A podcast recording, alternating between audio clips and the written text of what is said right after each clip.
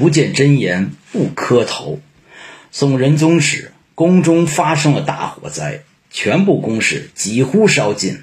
到天亮时，上朝的臣子们都来了，可到天时已经很晚，宫门还未打开，朝臣们无法知道宋仁宗的状况。中书枢密二府请求进宫面见皇上，门禁不报。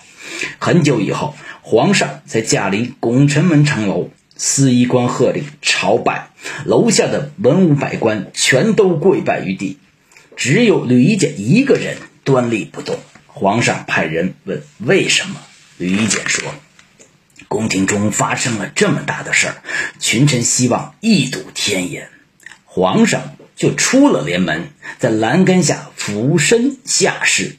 吕简见真是仁宗，才匍匐跪拜。